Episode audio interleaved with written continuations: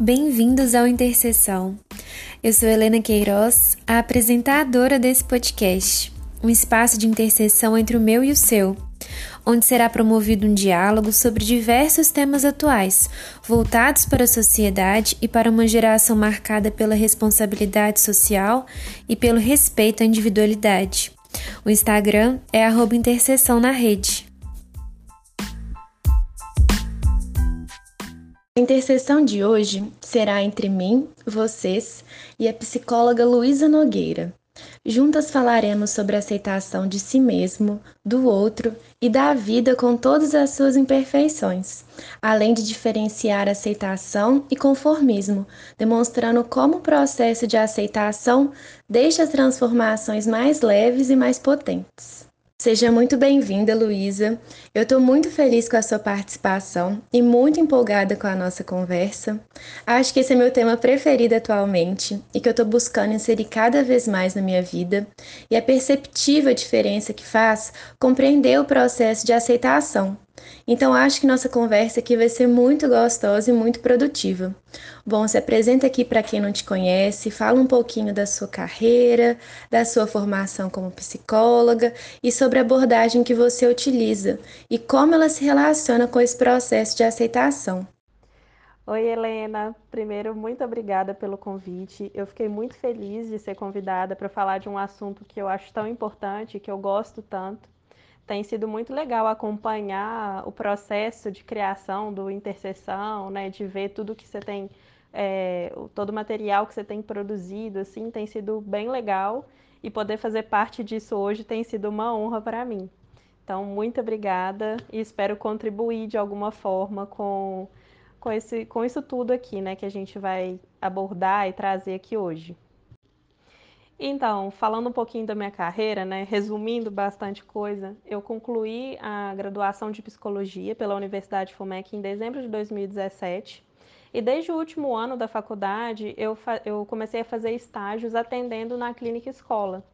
E isso foi fundamental para mim, porque me fez consolidar o desejo pela clínica e também me ajudar a definir melhor qual seria a minha abordagem né? Porque eu comecei atendendo na mesma abordagem que eu fazia terapia na época, que era abordagem sistêmica. E depois, ao longo do, de outros estudos que eu fui tendo na faculdade, eu percebi que, na verdade, eu gostaria de atender na Gestalt terapia, que é a abordagem que eu atendo hoje. A Gestalt terapia me chamou muita atenção desde o primeiro contato que eu tive na faculdade, né, que infelizmente foi nos dos últimos períodos, é porque ela enxerga o homem como um ser de potencialidades. Né? Nós, não, nós não somos uma coisa definida, nós estamos em processo de construção. E até pelo, né, pela essa palavra, né, Gestalt é uma palavra alemã que significa forma, configuração. Então, a ideia é ir percebendo, né, ao, ao, ao longo do, do, processo do ser humano, né, como que ele vai se configurando no seu contexto, com as suas questões. Né? Então, a Gestalt terapia vai falar muito a respeito do, é, da relação, do contato do ser humano com as pessoas da sua volta, com o mundo, com ele mesmo. Então, a gente entende muito essa questão do, do contato, né? E aí a gente vai falar, dentro da abordagem tem a questão do ciclo do contato e tal, mas eu nem vou entrar muito nisso aqui para não confundir a cabeça de todo mundo. Mas a ideia principal é nós somos seres em construção, né? A nossa configuração pode ser é, mudada, transformada, e também há um foco no todo, né? A Gestalt terapia, por ver essa questão da, da configuração, ela enxerga o ser humano de uma forma integral. Ou seja, não tem a separação de pensamento, emoção, comportamento, como em algumas abordagens, né? De ver isso de uma forma mais enquadradinha a gente enxerga o homem como um todo. É o corpo, é, é, é o espírito, é a alma, é tudo integrado, né? São as sensações. Então, até por isso que eu falei do contato, a Gestalt terapia tem um foco maior na, em trazer para as sensações.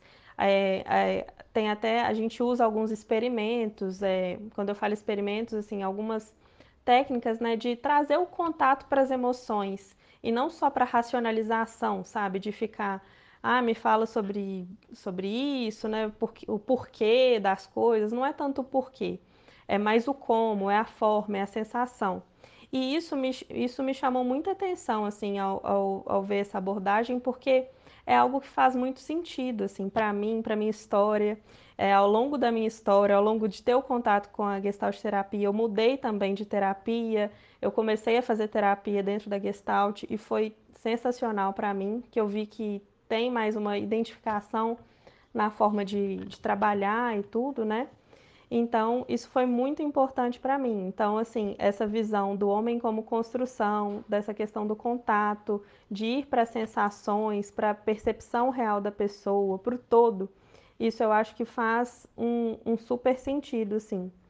E o foco maior dentro da, da Gestalt terapia é a ampliação de consciência. Porque, como tem essa coisa né, da, da configuração, da forma, a gente entende que o ser humano, a, a ideia é atingir essa ampliação, de se enxergar melhor, de se perceber melhor através da sua própria percepção, das suas próprias sensações. Então, assim, eu acho que eu talvez falei demais aqui, mas a ideia é basicamente essa, assim, essa é uma das bases da Gestalt terapia. E aí eu saí da faculdade, né, terminei o meu curso, Fui fazer supervisão né, no Instituto Mineiro de Gestalt Terapia, que foi uma da, um dos grandes suportes para mim é, logo que eu saí da faculdade. Então, eu atendia lá na clínica social e fazia supervisão, estudo de, de grupo né, dentro dessa área, dentro dessa, dessa abordagem.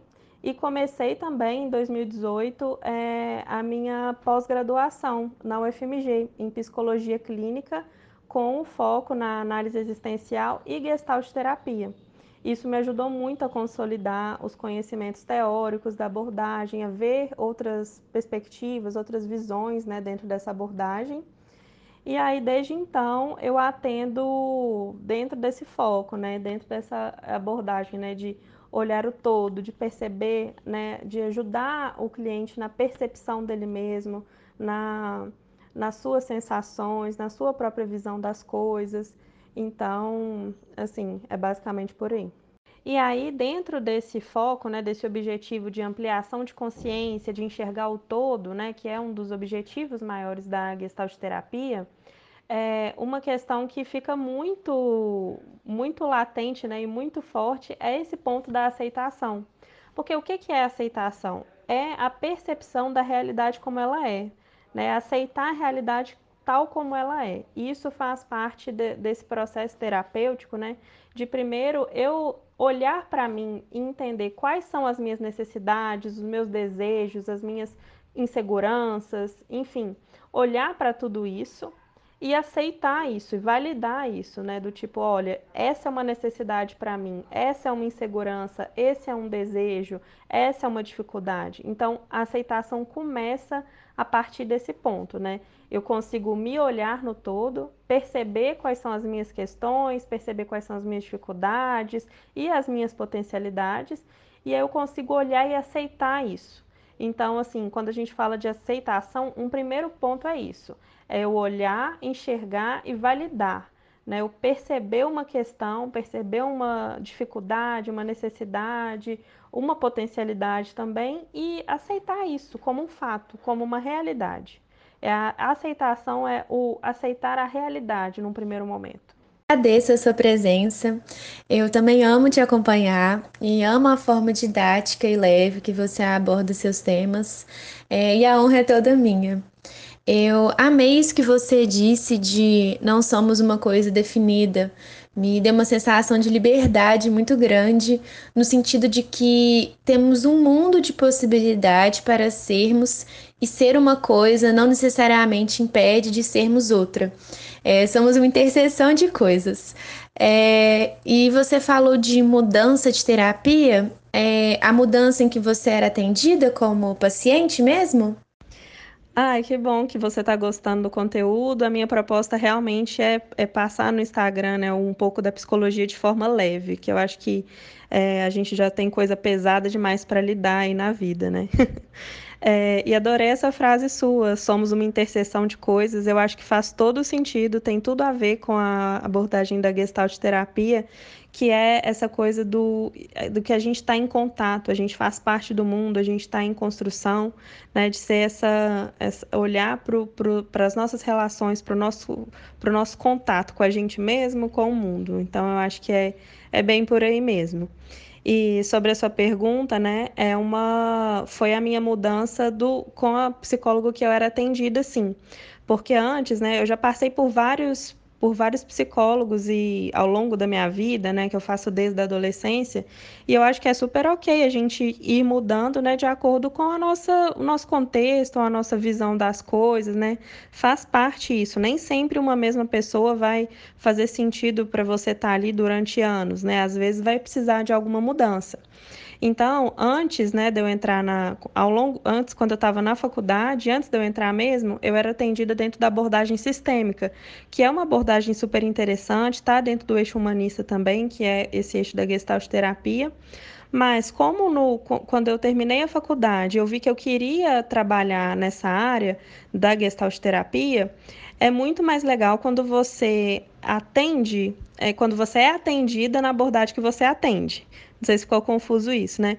Mas é, é, é até para melhorar a visão das coisas, né? A visão sobre você mesmo, a visão do cliente, é importante estar alinhado dentro do eixo teórico, né? Então, eu quis mudar para ser atendida dentro da Gestalt terapia. E eu acabei fazendo terapia com o meu supervisor na época. Quando eu falo supervisor, geralmente quando a gente sai da faculdade, a gente faz supervisão clínica ainda por um tempo, né? Para ver se está sendo legal e tudo. E só fazendo um esclarecimento breve, né? Você usou aí o termo é, paciente, e dentro da minha abordagem eu prefiro usar o termo cliente. Por quê? Não tem nada de errado com o termo, com o termo paciente, mas eu uso cliente por ver que cliente é alguém que está mais ativo no processo, né? Que toma o processo como dele, né? É ele que está demandando, é ele que está ali ativo no processo. E paciente passa, às vezes, uma ideia de que é alguém que está doente, é alguém que precisa de uma prescrição, é alguém que está buscando uma receita. E não é muito essa visão que eu tenho, assim, né, do, do processo terapêutico. Geralmente, quem está dentro do, desse eixo humanista chama é, prefere chamar é, a pessoa que atende por cliente exatamente por isso, por ver a pessoa como mais ativa no processo e de não olhar a pessoa como um, um doente ou alguém que vai receber uma prescrição. Mas isso vai muito de psicólogo para psicólogo. Tem gente que prefere, que usa paciente por achar que é mais fácil de todo mundo entender, que já é uma coisa mais comum. Então não tem nada de errado com o termo, é uma questão de preferência. Eu uso é, cliente por, por esse detalhe, por por achar que passa a ideia de que é um processo que é da pessoa, que ela está construindo, que ela está ativa e não de que ela está passiva no processo. De fato, essa palavra paciente traz essa sensação de passividade mesmo. Gostei muito da diferenciação e achei ótimo que você faz terapia com a abordagem que você utiliza. Ver na prática faz toda a diferença, né? Bom, vamos aprofundar então um pouco no tema. É, vamos começar falando então sobre a diferenciação entre aceitação e conformismo, que são coisas completamente diferentes. Muitas pessoas associam aceitação com estagnação, com passividade diante da vida e das situações, como se aceitar algo fosse dizer eu não vou mudar isso mesmo. E é uma associação que não procede, até porque a aceitação é uma potencializadora da transformação. Então, fala um pouco para a gente sobre essa diferenciação entre aceitação e conformismo. Pois é, Helena, é muito importante falar dessa diferenciação né, de aceitação e conformismo, porque isso é uma questão para muita gente. Às vezes, quando eu falo né, de, de aceitação, né, da importância disso, muita gente às vezes já trava, né, do tipo, ah, não, eu não quero aceitar isso, eu não, eu não posso aceitar isso, se eu aceitar isso, é, nunca vai dar certo, eu nunca vou mudar. Então, fica naquela luta, né? E aí tem, pensando nisso, tem duas frases que eu acho sensacionais, assim, de grandes nomes da psicologia. Uma primeira frase que é, é do Carl Rogers, que é um dos dos grandes humanistas aí da psicologia, que ele fala assim: o paradoxo curioso é que quando eu me aceito como sou, então eu mudo. E aí ele está falando justamente dessa importância, né, de olhar para quem que a gente é, né, para a nossa realidade, de, falando desse paradoxo. E fazendo um gancho com essa fala do Rogers, tem uma do Jung que eu acho sensacional, que, que tem a ver com, com isso que ele está falando desse paradoxo, que é, ele fala assim, aquilo que negas te subordina e aquilo que você aceita te transforma. Como assim? Quando a gente fica negando, né, fica falando assim, ah, eu não sou isso, eu não sou isso, eu não sou, você está negando uma realidade. Você não está se permitindo ser algo que você é. Então você está numa negação ali da realidade. E a partir do momento que você para de negar e você aceita e fala, pô, eu sou isso, você reconhece a realidade como ela é e aí então você abre a possibilidade para transformação. Porque não tem como a gente transformar algo que a gente não aceita que é, algo que a gente está em negação, algo que a gente não permite, né? Então, assim, o processo da psicoterapia passa muito por isso. Primeiro, da gente enxergar a realidade, enxergar o que que, o que, que eu de fato sou, o que que de fato é a minha realidade, as minhas questões, quais são as minhas necessidades, quais são as minhas dificuldades, né? Então, assim, é o se dar conta desse real, dessa, dessa questão toda aí que está acontecendo. E a partir do momento que eu olho para isso e eu aceito e falo, essa é a realidade, é isso que eu sou hoje, porque não quer dizer que é o que eu vou ser sempre, mas quando eu falo, não, é isso que eu sou hoje, eu abro, a, eu abro caminho para mudança. E não necessariamente eu vou querer mudar, ou não necessariamente vai ser uma mudança da forma como eu esperava, mas eu abro essa possibilidade a partir do momento que eu reconheço essa realidade tal como ela é. E paradoxalmente, se a gente para para analisar as coisas, as pessoas que estão mais acomodadas e mais conformadas são as pessoas que mais negam a própria realidade. São as pessoas que não reconhecem a realidade tal como ela é, mas estão presas num ideal, estão presas no eu não posso ser assim de jeito nenhum, eu deveria ser de tal jeito, né? A pessoa que está presa naquele ideal. E quando você vai olhar para a vida dessa pessoa, geralmente, ou até pra, olhando, né, analisando as nossas próprias questões, você vai ver que quando a gente fica preso nessa negação, nesse não posso ser de jeito nenhum, eu deveria ser de tal jeito, você estagna em relação a uma questão. E a partir do momento que você reconhece a forma como você realmente é, como você realmente age, você abre a partir daí a possibilidade para mudança. Nossa, eu amei. Muito forte isso, né? A aceitação, então, é uma verdadeira visualização de si mesmo, né? De todas as suas qualidades, de todas as suas questões a serem resolvidas, todos os seus reais desejos, todos os sentimentos que você quer sentir e os que não quer, porque é só conseguindo realmente ver sua própria realidade que você consegue transformá-la. Você não consegue direcionar uma ação de mudança para algo que você não enxerga. É, então, essa é, é a força potencializadora da aceitação que você abordou, né? E eu visualizo o caminho da aceitação na mesma direção do caminho da compaixão.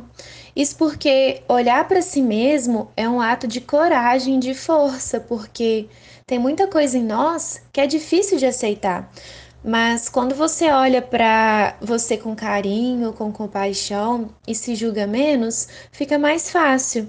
É se conhecer como um ser humano imperfeito como todos, nem pior nem melhor, mas humano. Então se abraçar nessa imperfeição.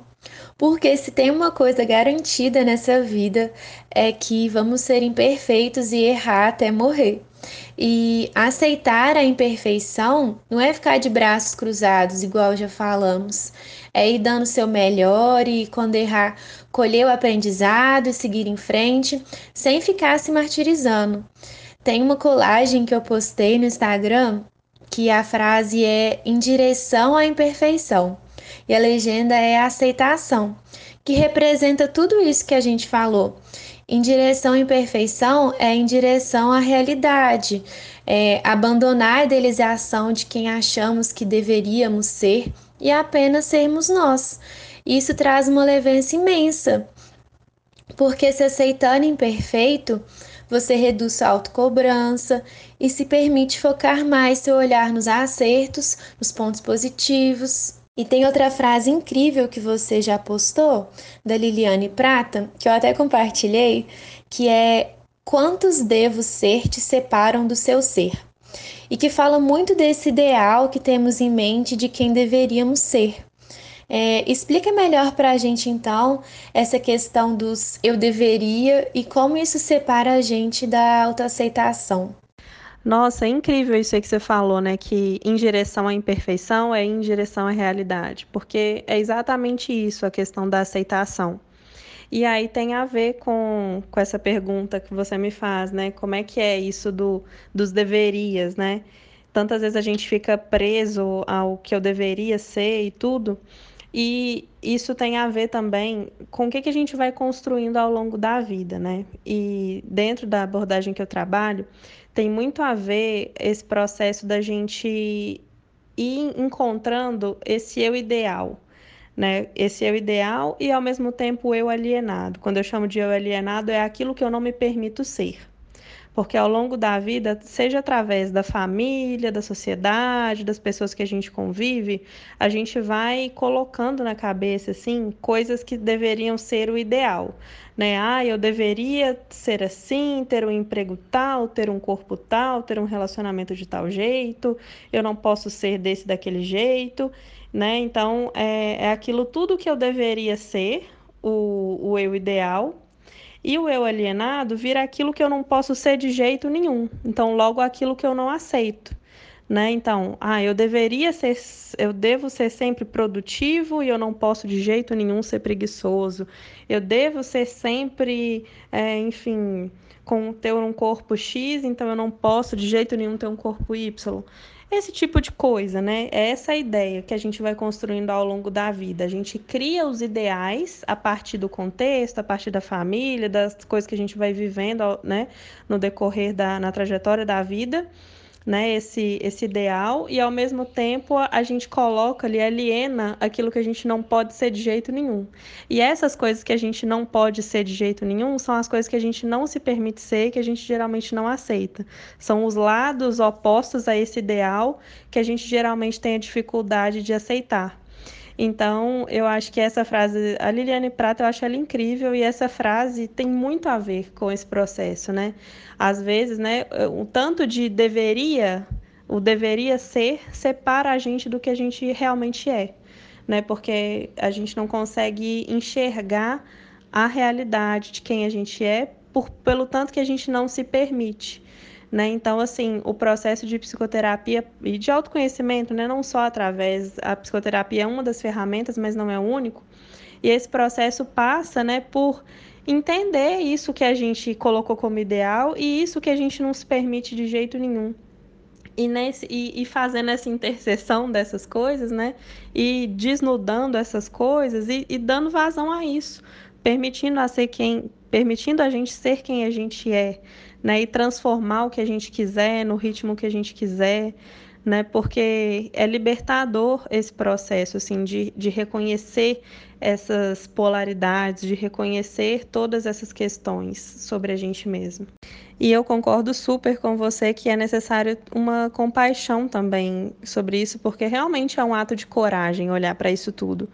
Porque a gente está falando aqui dos benefícios, né, de se conhecer, de se aceitar, mas não quer dizer que é um processo fácil. É um processo que vai envolver alguma dor, que vai ser difícil, que vai envolver angústia, porque é uma mudança de mentalidade, assim, de forma de ser total, praticamente, assim.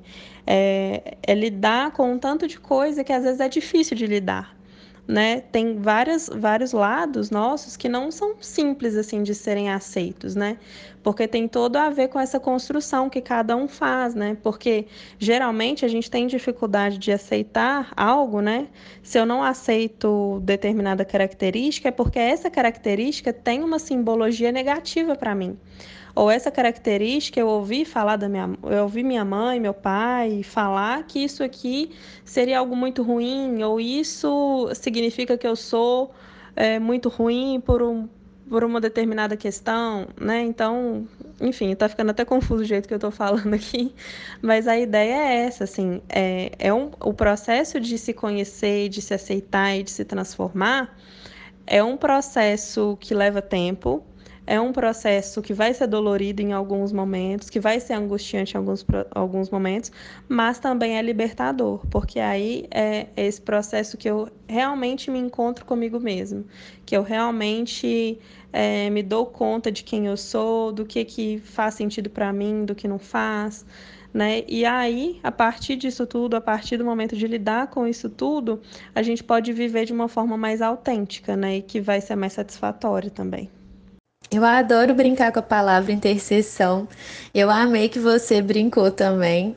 E uma coisa que eu pensei quando você disse desse eu ideal é que eu acho engraçado como que esse eu ideal é construído baseado nas influências da nossa formação como ser humano, ou seja, é algo que varia de pessoa para pessoa, né? Você vê que não existe ninguém detentor de verdade universal nenhuma, que não existe ninguém que sabe o melhor jeito de viver ou de ser e que a verdade dele tem que ser a verdade de todo mundo. Exatamente. Uma coisa que eu sempre falo com os meus clientes é: você sabe mais de você do que eu. Né? Eu não estou aqui para para te falar o que você deveria ser ou fazer. Eu estou aqui justamente para ajudar, né, para te ajudar nesse processo de se enxergar, né, e de, de ir elaborando essas questões aí que vão surgindo, né. Mas é muito importante a gente ter essa percepção, essa permissão para ser quem a gente é. Porque muitas vezes o problema está justamente em não se permitir quem a gente é, não permitir sentir o que a gente sente, não permitir ter a necessidade que a gente tem, ter o desejo que a gente tem. E quando a gente se, se autoriza, se permite a ser isso tudo que a gente é, a gente abre um caminho para N possibilidades, para uma transformação. E realmente, assim, tem é, é, é uma coisa que é muito individual, assim, essa essa questão do, dos ideais, né? Porque pode até às vezes ter um ideal que é comum na sociedade, ter certo tipo de característica que é mais valorizado, outro que é mais desvalorizado, só que o motivo pelo qual a gente se prende a isso tem a ver com a nossa história, tem a ver com que os nós, nossos pais falaram disso, tem a ver com que pessoas que a gente se importa falaram. Né? Então, é, os ideais, às vezes, podem até ser, de certa forma, parecidos ou, ou às vezes, massificados na sociedade. Só que a forma é, pelo qual a gente se prende a esses ideais tem a ver com uma história que é muito particular. Então, é muito importante olhar para a nossa história, para as nossas construções, que são únicas. Gostei muito. É, e eu tenho a impressão de que começa na gente, né? Quanto mais a gente se aceita, quanto mais a gente se permite, é, mais a gente abre espaço para o outro se sentir confortável para ser ele também, né? Mais a, quanto mais a gente se aceita, mais a gente aceita o outro também, né? Isso fortalece muito as relações. Então, quando a gente pensa que não existe um jeito certo de ser, a gente aceita o nosso jeito e aceita o outro ser diferente, ter o jeito dele de viver, né? Exatamente. Quando a gente se permite, a gente dá permissão para o outro também. E é isso que é, que é bem transformador e bem potencializador nas relações. Ah, eu acho isso um máximo, sério. É, e ainda dentro desses eu deveria, é, há uns dias atrás, eu postei uma caixinha de perguntas no Instagram. É, e uma pergunta que me fizeram foi: Como você descobriu a arte como forma de expressão? E uma das coisas que eu respondi foi que eu sempre tive um pezinho na arte e que sempre me identifiquei com a expressão artística de alguma forma, mas que era algo que eu sempre tirava de foco porque eu tinha muito na minha cabeça essa expressão eu deveria. Por exemplo, eu achava que eu deveria estar aqui falando sobre direito, sendo que não era isso de fato que eu queria. E como eu disse lá, eu deixei de lado esses eu deveria e me permitir me desprender de uma visão que eu tinha de mim e que eu achava que os outros tinham. Mas abandonar esses eu deveria não é um processo tão rápido e fácil assim. Por isso que ir atrás de conhecimento e ter um acompanhamento de uma psicóloga são, são ferramentas muito importantes nesses processos. É, eu acho que é bem por aí, né? Quando você se desprende desse eu deveria falar sobre direito, eu deveria estar tá fazendo tal coisa, né? Você abre outras possibilidades de caminho, né? Igual você falou, ah, eu sempre gostei da arte, sempre tive um pezinho ali, mas você não se permitia expressar tanto isso, né?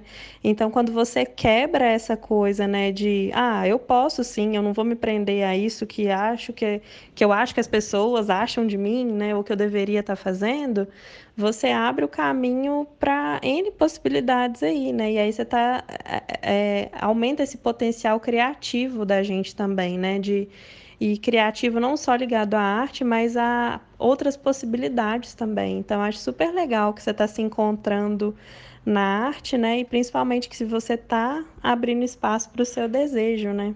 Sim, exatamente. E somos seres plurais, com diferentes faces, e faz parte da aceitação abraçarmos a pluralidade do nosso ser. A gente é tanta coisa e negar a complexidade do nosso ser estagna as nossas transformações.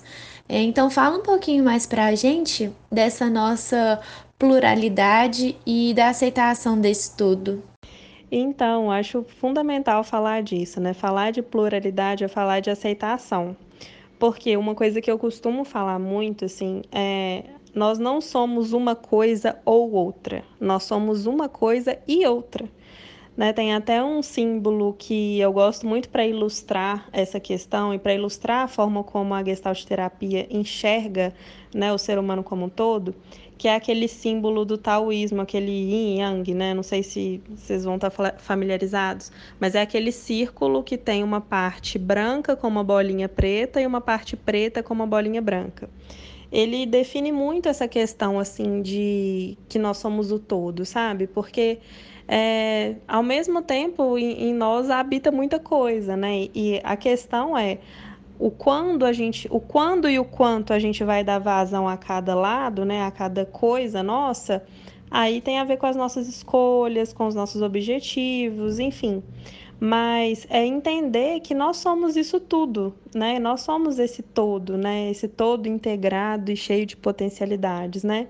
Então, pegando essa questão aí da arte, né? Não é, não quer dizer que agora, então você nunca mais vai falar sobre nada de direito Pode até ser uma escolha sua, mas isso aí faz parte de você, é um aspecto seu, né? Você viveu, teve alguma vivência disso e tá aí, de alguma forma, né?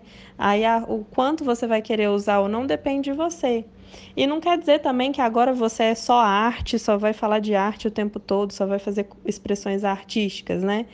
É, tá aí, é um lado seu, e você vai poder usar, né, tanto a arte quanto escrita ou quanto direito, a hora que você quiser, tá tudo aí dentro de você, né? O problema é que às vezes a gente tem uma mentalidade um pouco enrijecida, né, de ou eu vou ser uma artista e vou agora investir só no meu Instagram, ou eu vou ser uma advogada, por exemplo, né? E vou advogar em tal caso, né? Em, em tais situações, né? Ou eu sou uma coisa ou outra. E é justamente o contrário, assim, nós somos várias coisas, nós somos isso e aquilo e aquilo outro, e tudo depende, né? A questão é o quanto a gente vai dar vazão a esses lados nossos, né? A essas polaridades, né? Ou a esses, esses prismas de nós mesmas, né?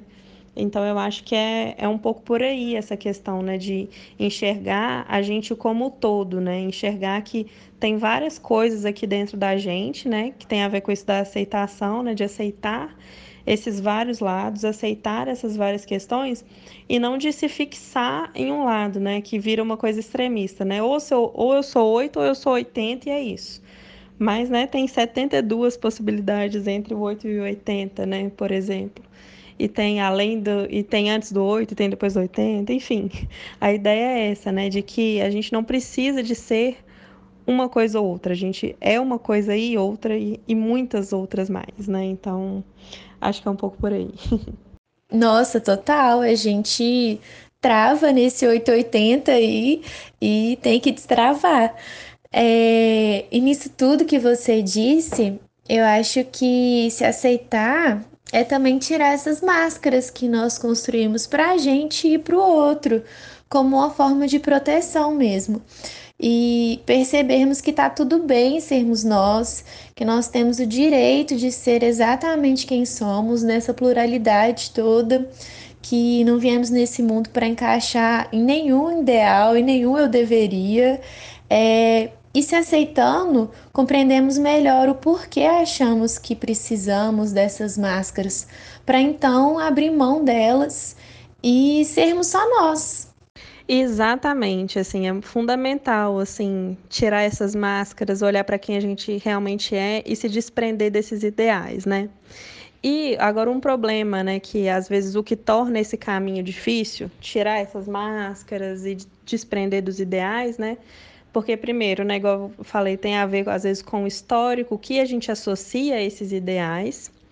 E também, uma coisa que é fundamental para lidar com a aceitação é ter a, é lidar com a com o fato de que você vai decepcionar algumas pessoas né? Que às vezes o, o fato de você dar vazão a quem você é, aos seus diversos lados, é, a se aceitar, muitas vezes vai incomodar quem não está com essa perspectiva ampliada, né? Quem ainda se prende em alguns ideais, quem acredita que o ideal X ou Y é melhor, vai às vezes se decepcionar com você, né? Você vai estar tá decepcionando essas pessoas. Então, assim, é fundamental assim para para trabalhar, para se aceitar, é fundamental trabalhar, lidar com o fato de que você vai decepcionar algumas pessoas. Então, assim, a habilidade de frustrar, né? A habilidade de não corresponder ao, aos ideais de todo mundo é fundamental de ser trabalhada também, porque senão você vive nesse eterno ciclo assim de eu quero me aceitar, mas se eu me aceitar eu vou decepcionar e aí eu visto a máscara de novo. Então, por isso que muitas vezes as pessoas se prendem nessas máscaras. Eu acho que você tocou num ponto muito importante que eu acho que muitas pessoas devem ter dificuldade, né? Essa dificuldade de frustrar pessoas. É, eu, particularmente, também tenho processo como um todo, né? E eu acho que frustrar pessoas é algo inevitável. É, a gente não consegue agradar todo mundo e nem tem que tentar, né? A aceitação gera transformações, né? E toda transformação, toda mudança pode acarretar conflitos. Às vezes, né, a nossa nova versão não combina com pessoas que estavam na nossa vida anteriormente. É, e faz parte, mas eu acho que se escolher sempre, escolher essa mudança é sempre a melhor escolha. Eu acho que isso também abre portas para entrarem pessoas mais condizentes com a nossa versão, né? Total, né? E é justamente o que a gente falou no início, né? Como que aceitar é o oposto de conformismo, porque quando a gente se aceita, a gente transforma alguma parte da nossa vida, não tem jeito. Porque muitas vezes o próprio fato de aceitar como a gente é já é uma transformação, né? Porque antes talvez a gente poderia agir de uma outra forma, usar alguma máscara, igual você falou, né? Então, o próprio fato de se aceitar já é uma transformação por si só. E a partir daí tem outras, surgem outras possibilidades de transformar algo que talvez você não gosta, alguma atitude que você não gosta de fazer, né? Enfim. E com certeza, assim, essa mudança, essa aceitação e as transformações que vêm dela é, às vezes vão incomodar algumas pessoas próximas, né? Às vezes a própria família, às vezes alguns amigos não vão combinar mais. E ok, né? Porque é, nós estamos em constante movimento, né? E às vezes esse movimento não vai casar com o movimento do outro.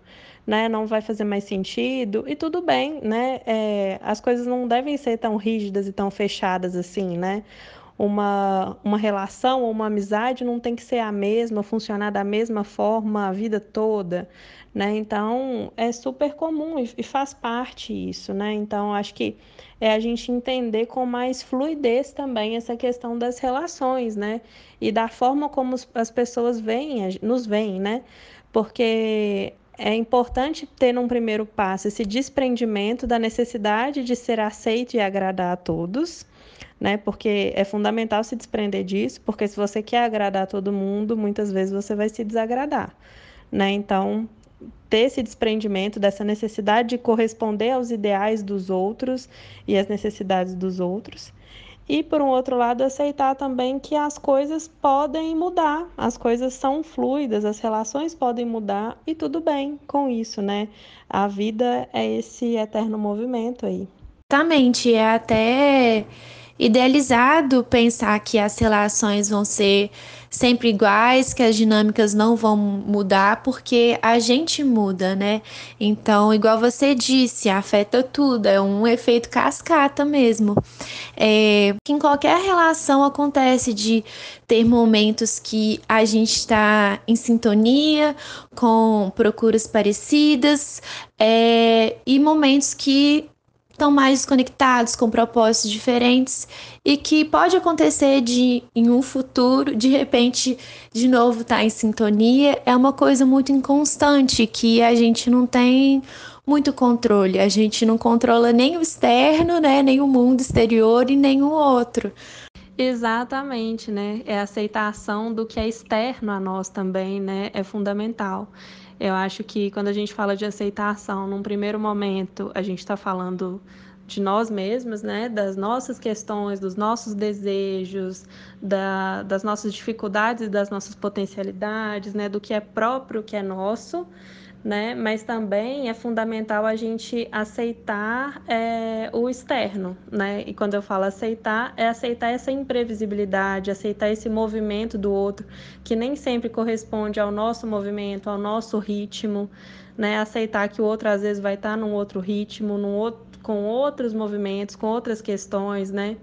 E quando a gente fala de outro, a gente pode estar falando de pessoa, a gente pode estar falando do trabalho, a gente pode estar falando de N outras questões que são externas a nós e que fogem do nosso controle, né? Então, a aceitação também né, faz parte de, de entender que a gente não tem controle sobre a maioria das coisas, né? A gente só tem controle, na verdade, sobre as nossas escolhas. Exatamente. E aceitando né, esse não controle, você reduz as, as, expectativas sobre o outro, sobre como a relação deveria ser, é, sobre né, como a vida deveria ser, porque né, a vida não está nem aí porque a gente espera dela, né? A gente não tem controle nenhum. E reduzindo as expectativas, a gente consegue é, aproveitar com mais leveza, observar mais é, o que de positivo vem para a gente. Olha o deveria aí de novo, né? E legal isso aí que você falou, porque volta também do, do que a gente tinha falado antes, né? Que sair desse lugar dos deverias, né? É sair do ideal sair desse eu ideal, é, permitir o eu alienado, lidar com a realidade, né? Então tem a ver com abandonar esses deverias da gente mesmo. Em relação ao outro, em relação à vida no geral, também é esse mesmo processo, né? Que é o abrir mão do que é considerada essa vida ideal, né? A situação ideal, né? Ai, na minha cabeça deveria ser assim, fulano deveria é, agir de tal forma comigo, deveria me aceitar também dessa forma, a vida deveria ser assim, ou assado, meu trabalho deveria ser assim. A gente coloca um tanto de ideal sobre o outro, sobre as circunstâncias, sobre a, a vida no geral, né? Então, quando a gente abre mão desse ideal da vida, né, a gente abre mão desses deverias e também encara a realidade como ela é, né? Permite o outro ser quem ele é e ter os movimentos e os processos dele, e se não combinar comigo, beleza, né? A gente muda o formato dessa relação, né? E também em relação a outras questões, né, de, de trabalho, né, de outras circunstâncias da vida, a gente também tira a vida desse lugar idealizado, né, de como deveria ser, e olha para a vida como ela é, para a realidade, né, e, e vive com mais com mais abertura e menos controle, né? Exatamente. Eu acho que a gente tem que ter muito em mente os nossos limites, é, perceber o que é pra gente, o que não é, mas sabendo que não existe nada perfeito, não existe o trabalho perfeito, não existe a relação perfeita, é, os pais perfeitos, o amigo perfeito. A gente nunca vai achar alguém do jeito que a gente acha que deveria ser ou deveria agir com a gente. É, é algo que não existe. E assim a gente consegue realmente aproveitar melhor a realidade falou tudo, uma imperfeição, né? Que é o que a gente já tinha comentado. Eu acho que é exatamente isso, né? Quando a gente se desprende do, da busca pela perfeição, a fixação no ideal, do como deveria ser, a gente se abre para viver melhor a vida como ela realmente é, né? é, aproveitando todo, todo o potencial que o real nos traz, né? Porque às vezes a gente se fixa tanto no ideal que a gente não vive direito a nossa realidade, a gente não aproveita a nossa realidade como a gente poderia aproveitar. Então, é muito isso, assim, né? Se desprender dessa, desse ideal de perfeição que é utópico, né? Exatamente. É, e uma coisa que eu acho legal de pensar é que a gente tem que aceitar que a gente não consegue aceitar tudo ainda, que a gente não consegue se aceitar ainda por inteiro, não consegue né, aceitar a imperfeição ainda e saber que isso não é um conformismo, igual a gente já falou, é, é um processo. E uma coisa que eu penso é que a gente vai passar a maior parte da vida no meio desses processos. A gente vai passar a maior parte da vida resolvendo nossas questões internas e externas, é, curando dores, tentando bater metas. Então tem que aceitar o meio do processo mesmo. É aceitar o lugar que você tá, porque tudo bem não ter chegado lá ainda. E nossa, não tem como apressar o tempo das coisas. É, às vezes eu olho para trás e vejo umas questões da minha vida que eu era doida para resolver e ficava martelando a cabeça, tentando e tentando, sendo que quando eu olho hoje para essas questões já resolvidas, e olho o processo que eu percorri, eu percebo que jamais eu entender aquilo né, naquela época. É, eu tive que ter meu tempo, entender muita coisa antes, para então adentrar em outras camadas e resolver o que eu queria. Então, não adianta brigar, é, aceitar seu presente, relaxar em si mesmo e confiar que o que você faz atualmente é o suficiente para solucionar o que você deseja, mesmo que num futuro distante. E enquanto esse momento não chega, dá para ser feliz também. Nisso eu percebo também que aceitar é abdicar um pouco do nosso racional, entender que só ele não é suficiente, que temos que abrir espaço para escutar nosso corpo também. Como que você vê essa questão? Sim, o respeito com o tempo dos processos. Isso é o fundamental. Isso é o que eu vivo na minha vida com as minhas questões, né, enquanto pessoa e enquanto psicóloga, né, lidando com as pessoas, com, com, os, com os meus clientes, eu falo isso muito, assim. Muitas coisas, o primeiro passo é a gente enxergar. Às vezes a gente consegue enxergar, a gente consegue perceber o que está rolando, mas ainda é difícil de aceitar ou difícil de transformar né? Porque tem esse, esse processo aí, né? Tem muita coisa que a gente ainda não consegue ver, tem coisa que a gente não consegue aceitar e tem coisa que a gente não consegue transformar. E a gente vai evoluindo nesse, nesse passo, assim, né? Do primeiro do, do se ver, do se perceber a questão como um todo, depois de aceitar isso, de, de dar espaço para isso e depois de transformar, né? Então, é, é um processo que é longo, não tem jeito, né? E, e para que tanta impaciência e tanta pressa também, né? A gente vive num mundo muito focado nessa urgência de ter que mudar tudo, de ter que transformar, de ter que agir. Só que as coisas levam tempo, né? É, a maioria da, das questões que a gente tem demoraram anos para para para serem como é que fala para serem formadas, né? Então, é natural que o processo de, de, de aceitação e de transformação leve um certo tempo. Então, é muito importante ter uma paciência com o processo. É, na Gestalt terapia a gente fala que a vida é um eterno abrir e fechar de gestalts, né? E por gestalts aqui eu tô falando processos, né? Vamos entender assim. Porque às vezes a gente aceitou um ponto, lidou com ele, transformou, mas vão surgir outros, né? Então, assim, a gente está sempre em movimento e que bom, né? Porque imagina que tédio seria se não tivesse nada para lidar, nada para aceitar, nada para resolver, né? Seria uma vida bem entediante, né? Então, eu acho que faz parte também a gente aceitar é, que a vida está sempre nessa abertura e fechamento de coisas, né? Tem coisas que demoram mais tempo para a gente lidar e, e às vezes, enquanto isso, a gente está lidando com outras e depois uma outra questão volta.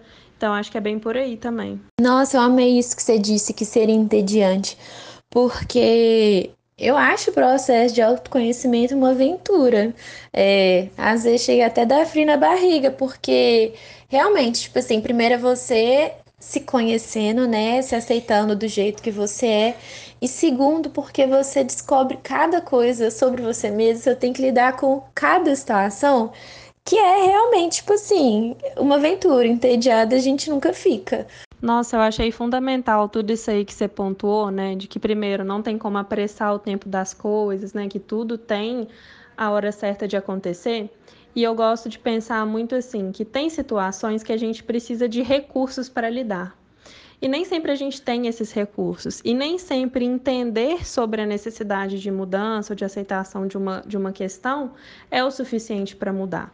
A gente precisa de, de sentir, a gente precisa de vivência, que aí tem a ver com isso aí que você coloca também, né? De ouvir o próprio corpo, de ouvir as necessidades, né? De dar tempo ao tempo, de, de respeitar as pausas também que eu acho que isso é fundamental. E isso tem muito a ver com a, com a minha abordagem também de trabalhar as coisas de uma forma integrada, né? Que não adianta, assim, eu, eu entender racionalmente que uma coisa precisa ser feita, que eu preciso de determinada mudança, só que meu corpo está pedindo outra coisa e a minha, a minha situação atual está pedindo outra coisa, né? E aí entra num ponto que eu acho que é um ponto chave, assim, que é sobre a hierarquia de necessidades. Por quê? É, isso é uma, é um conceito dentro da minha abordagem, porque é o seguinte: nós o tempo todo temos vários desejos, várias necessidades aqui operando, né? Eu estou aqui falando com você, tem várias necessidades que eu estou atenta, né? Eu estou vivendo uma outra questão, tem várias necessidades. E aí o nosso corpo vai ter que escolher, né? Nós vamos ter que é, priorizar determinada necessidade, né? Então, às vezes, assim, uma pessoa está estudando, trabalhando, tem um relacionamento, tem eh, algum outro desejo, tem um outro objetivo e tem N questões acontecendo na vida dela. Ela vai ter que priorizar uma das áreas, ela vai ter que priorizar um objetivo em detrimento de outro, porque não tem como gastar energia é, gastar a mesma quantidade de energia em várias áreas, né? Então, assim, tem essa questão do tempo, né? Que a gente vai ter que. A gente tem uma, uma energia vital aí que ela vai ter que ser direcionada em cada momento para uma ou algumas áreas em específico, e não tem como direcionar isso para todas. Então, por isso que tem essa questão de respeitar o tempo, né? Que tem a ver com para onde eu dou conta de direcionar minha energia agora, nesse contexto, com essas vivências que eu estou tendo. Então, por isso que é fundamental também é entender esse todo que nós somos, entender as nossas condições reais, entender os recursos que eu tenho hoje para lidar com isso, né? Que talvez hoje eu não tenha um recurso para lidar com determinada questão, que daqui a um tempo eu vou ter. Né? Enquanto eu não lido com aquela que eu ainda não tenho recurso, eu lido com outras, né? Então eu acho que é bem por aí. Adorei falar de aventura, porque é bem isso. E eu acho que a partir do momento que a gente começa a gostar desse processo, de se olhar, é, tudo ganha uma nova perspectiva mesmo, porque não é uma, não é uma penalidade o se conhecer, o se olhar, é uma aventura.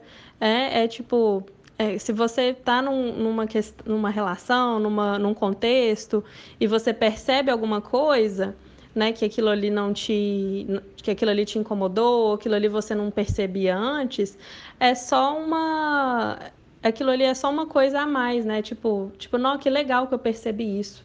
nossa, eu não tinha visto dessa forma e agora eu vejo, né? Tipo, então vira uma, uma, uma série de descobertas que fica interessante, né? Claro que sem romantizar, tem coisas que a gente descobre que é duro de descobrir, mas é, quando você está engajado com esse processo, tudo vira é, vira, vira emancipação, né? vira parte dessa ampliação de si, ampliação de consciência e, e, opa, e ampliação de possibilidades. Então, eu acho que é bem legal mesmo, assim, olhar por essa perspectiva. Nossa, amei tudo que você disse.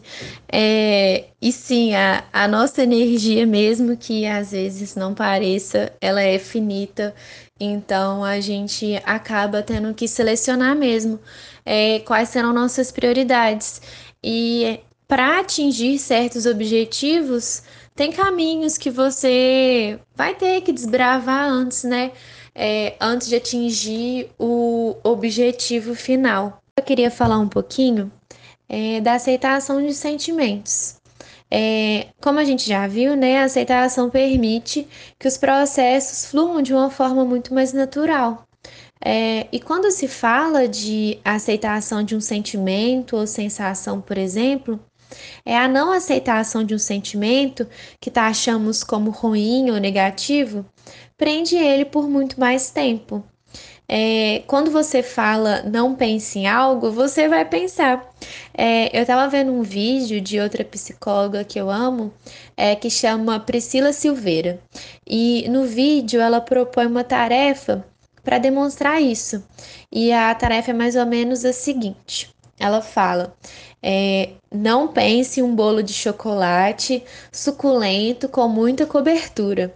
É, e na hora, a primeira coisa que eu fiz foi pensar num bolo de chocolate maravilhoso. É, então, rejeitar pensamentos, sentimentos e sensações acarreta em uma supervalorização deles e faz com que eles se mantenham. E na aceitação, você acolhe todas as suas circunstâncias presentes entende que elas são passageiras e assim permite que elas fluam. É, fala então mais um pouquinho para a gente dessa aceitação dos nossos sentimentos e sensações. Nossa, isso é muito importante. Eu adorei esse exemplo que você deu aí do bolo de chocolate, porque é bem isso. Esse que é o funcionamento do nosso cérebro, né? A gente não consegue se forçar a não pensar em algo, né? Quando a gente vê uma coisa, quando alguma coisa lembra a gente de uma situação, de uma coisa, a gente vai pensar naquilo. Não tem como se controlar para para fugir disso, né? Até uma coisa que é importante pontuar, né? Que muitas vezes as pessoas falam ah, de ter autocontrole, é, de se controla, né? Vem muito essa, essa questão, ah, se controla, não sente isso, não sinta aquilo, né? Só que de que tipo de controle que a gente está falando, né? E sentimentos são coisas incontroláveis, né? Quando eu falo que a única coisa que a gente tem como controlar são nossas escolhas, é o que a gente faz com determinada coisa, né? Ah, senti isso, beleza. Agora eu posso escolher agir de uma forma ou de outra, enfim. Mas agora o sentimento é uma coisa que tá ali muito é, que é muito nossa e que está ali, né? Não tem como a gente ignorar isso, né? Aliás, até tem, mas isso vai se manifestar de uma outra forma depois. Muitas vezes as pessoas ou se, se culpam por, por sentir alguma coisa, ou culpa por ter chorado, culpa por, por, por algum sentimento que está ali, e às vezes ela vai é, reprimindo aquilo isso às vezes vem no corpo, talvez o que a gente chama das doenças psicossomáticas, né? Que não é que são, que são doenças específicas, né? Mas muito do, da, das coisas que se manifestam no corpo, no nosso corpo, tem um fundo emocional tem alergia, principalmente, as doenças de pele, às vezes é uma dor de cabeça que não passa, às vezes é uma dificuldade na respiração, é uma sudorese intensa, uma dor de barriga, tem um tanto de outras coisas, né, que tem um fundo muita, a maioria das coisas tem um fundo emocional que manifesta no nosso corpo, né? E isso tem a ver com isso que a gente não se permite expressar né? Só que o nosso corpo é, não tem, não fica ali guardado num cantinho, né? Fica guardado e está manifestando de alguma forma. Está manifestando, às vezes, ou através dessas questões no corpo, ou através de uma dificuldade de se relacionar, com fechamento para o externo. Enfim, então assim, se a gente, quando a gente se permite expressar esses sentimentos, as coisas ficam muito mais leves. E há um movimento assim de essa aceitação dos sentimentos, assim, de notar, né, do tipo, olha, tô sentindo isso, tô sentindo raiva, tô sentindo triste, tô me sentindo culpada, né? Tipo, eu olhei, é, é um fato, eu tô sentindo isso. Isso eu estou determinada situação, a pessoa me despertou isso. Ponto. E a partir dessa percepção, aí a gente começa a analisar, elaborar, né? No porquê que eu estou sentindo assim, o que que me gerou isso, o que que quando aconteceu outra situação, o que, como que eu interpretei isso, né? Como que eu lidei com essa questão? Né? E aí a gente vai elaborando essas questões sem julgamento, porque o problema que está ligado a essa não aceitação dos sentimentos é que a gente julga muito esses sentimentos, né? Ah, se eu estou sentindo raiva, então é porque eu não tenho controle emocional. Ah, se eu estou sentindo triste, se eu estou chorando é porque eu sou fraca, né? Então vem esse tanto de julgamento sobre os sentimentos que a gente acaba reprimindo eles, né?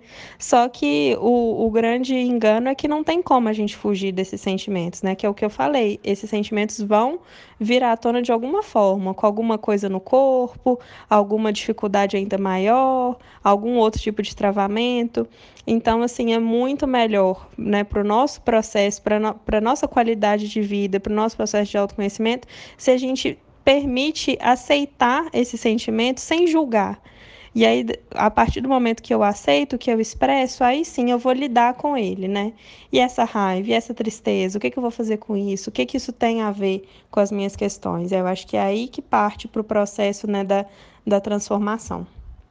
E não tem escapatória, né? O trem vai voltar. Se não aceitar, se negar, reprimir, ele volta, né? E psicológico afeta tudo. Fico, fico impressionado, tanto que é, mente e corpo estão conectados, né? Eu achei muito legal isso que você disse de observar os sentimentos. É, se colocar como observador mesmo, né? Quase como se fosse uma terceira pessoa observando o sentimento, é, deixando ele passar, deixando ele fluir e analisando o porquê desse sentimento, né? Exatamente. Aquilo que você está negando, está reprimindo, está te dominando de alguma forma ou está te prendendo de alguma forma, né? Então, essa aceitação, né? Começa a aceitação do, do que você está sentindo, começa por aí, né? E, e nem tem tanto essa separação do psicológico, o físico, não sei o quê. Nós somos esse todo, e é um pouco dessa visão da, da minha abordagem, assim é, é, tudo ali integrado, né? Corpo, mente, é tudo é psicossomático, porque tudo, a forma como a gente é, o nosso corpo, a nossa expressão tem a ver com as nossas questões.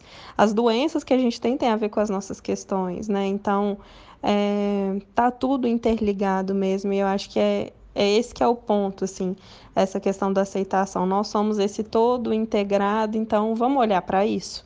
Vamos olhar sem julgamento para isso? Vamos permitir que isso venha à tona? Vamos, vamos olhar para todas essas questões, para esse todo que a gente é?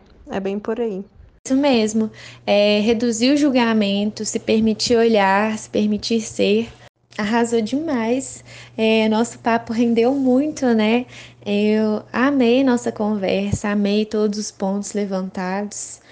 É, agora, para finalizar, é, fala pra gente como que tá seu atendimento é, e como que faz para agendar uma sessão com você, é, caso tenha interesse. Nossa, eu amei, adorei estar aqui, o papo rendeu mesmo, eu nem vi o tempo passar. Porque tem muita coisa aqui para comentar, né? Se deixar, a gente continua isso aqui. Mas, nossa, agradeço demais de, ter, de você ter me chamado. Gostei demais dessa troca. Foi muito bom te ouvir, muito bom trocar dessas informações com você, né? E com todo mundo que está aqui ouvindo a gente. Mas é, sobre os meus atendimentos, né? É, nesse período de pandemia, eu comecei o atendimento de forma online e decidi migrar 100% para o online, né? Eu ainda estou finalizando uns atendimentos presenciais, mas no final, de, a partir de dezembro, eu já vou estar 100% online. E quem quiser, quem tiver interesse, né, é só entrar no meu perfil do, do Instagram, luisanogueira.psi, e tem um link lá que já encaminha direto para o meu WhatsApp. Aí eu posso esclarecer as possíveis dúvidas sobre o processo, né, e a gente pode agendar. E isso foi uma das coisas interessantes desse, dessa questão da pandemia, né, que é, é uma certa aceitação de uma realidade difícil, né, desse momento que a gente está passando, mas ao mesmo tempo é uma descoberta de outras possibilidades, né? Eu descobri a possibilidade do atendimento online e eu estou amando. As pessoas que eu estou atendendo estão gostando bastante também, né, dessa possibilidade, da praticidade que o online traz. Então é isso, assim, é abertura para o novo, né? A gente vê as possibilidades que as dificuldades trazem também, né? Isso também é aceitação. Agradeço demais.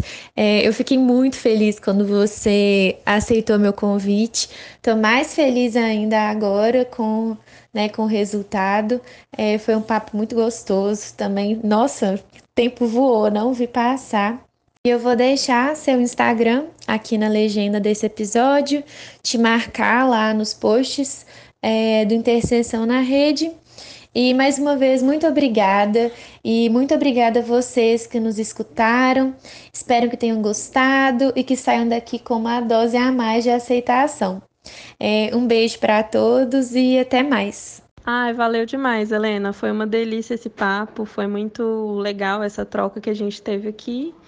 E é isso. Um beijo para todos.